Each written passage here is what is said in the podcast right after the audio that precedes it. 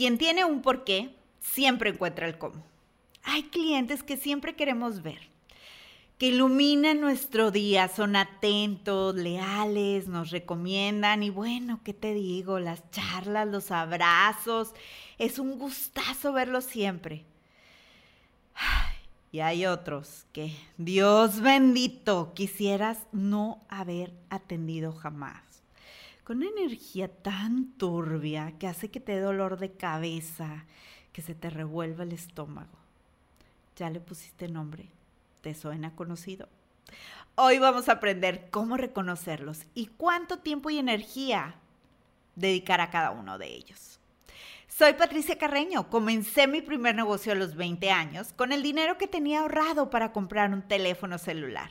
Esa decisión cambió mi destino.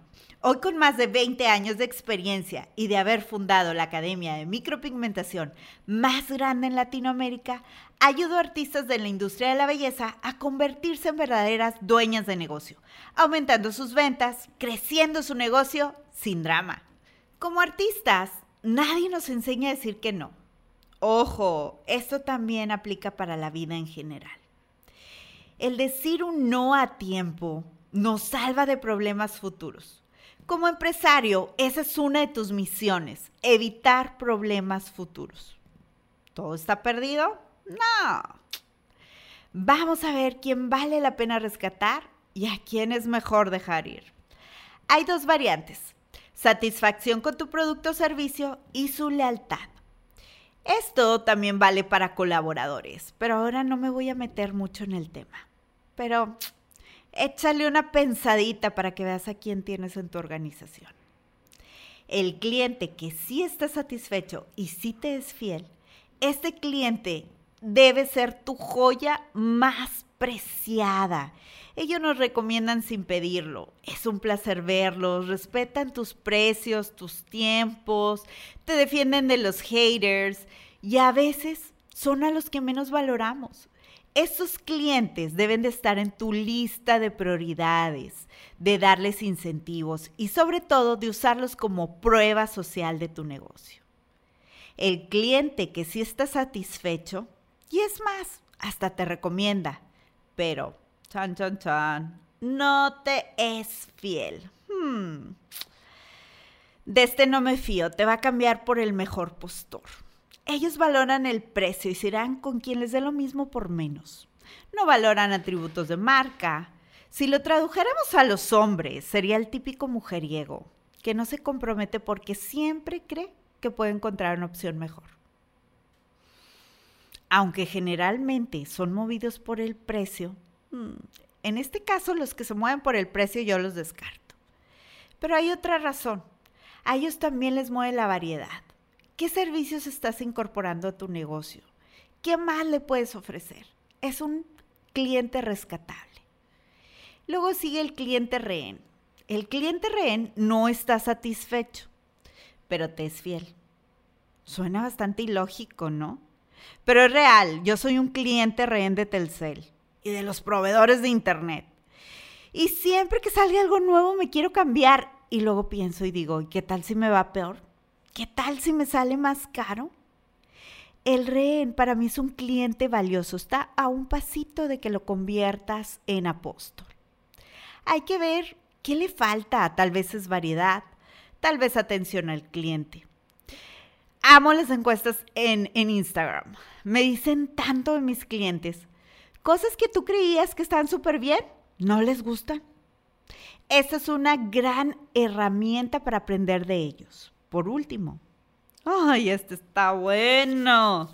Vele poniendo nombre porque supongo que tienes más de uno.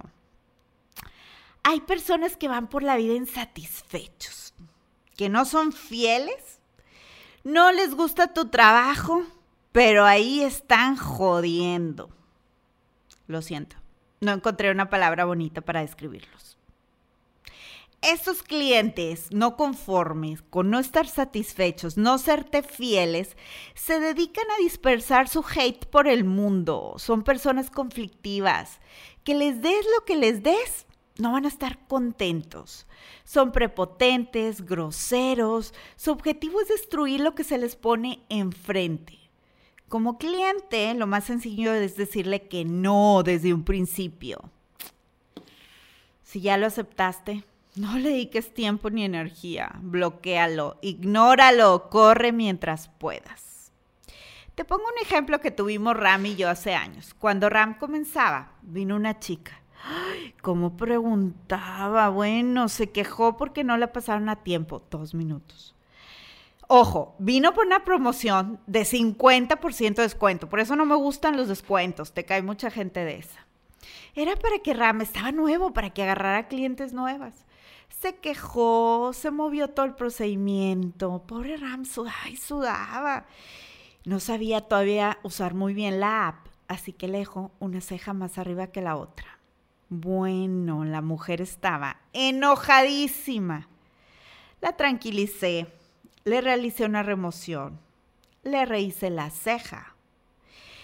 Y se seguía quejando, mensajes y mensajes. Así que le regresé el dinero, dije, ya, que no joda. ¿Y qué creen? Cuando le regresé el dinero, quería que le compensara su tiempo, o sea, el mío qué, y su inconformidad, con un cambio de look en el salón. O sea, esta gente entre más te saque, mejor. Nunca estarán satisfechos. Le dije, claro, yo te aviso. Y la bloqueé de todas mis redes y fue lo mejor que hice. Y adivina qué, seis años más tarde, cuando alguien me recomienda y dice, o sea, va al comment y dice, Ram me dejó la ceja chueca. Y adivina qué, aquí seguimos. Una loca no va a truncar tu carrera, no te preocupes. Lo que sí es muy peligroso es que si que uno de estos esté en tu organización. Si está en tu plantilla de trabajadores, sácalo. Sin piedades más, págale para que se vaya antes de que te envenene a todo el equipo. Si tienes un buen ambiente de trabajo, lo acabará con comentarios denigrantes hacia compañeros, jefes o subordinados. Incluso cuando se trata de un cliente o un colaborador también, pueden actuar como víctimas, ay, pobrecito de mí, cuando en realidad están actuando como verdugos. Por favor, ayúdame a compartir esta información. Tómale una captura de pantalla a la portada del podcast, públicalo y etiquétame en tus redes. Ayúdame a alcanzar mi meta de ayudar a un millón de emprendedoras a crecer su negocio sin drama. Ahora que ya sabes dónde poner tu enfoque, recuerda siempre, en lo que te enfocas, crece. Aunque es muy tentador emocionalmente engancharte con la loca, no vale la pena. Dale un vistazo a su perfil y verás de todo lo que se queja. No te sientas la única, no eres especial. Esta gente va regando hate por todo el mundo.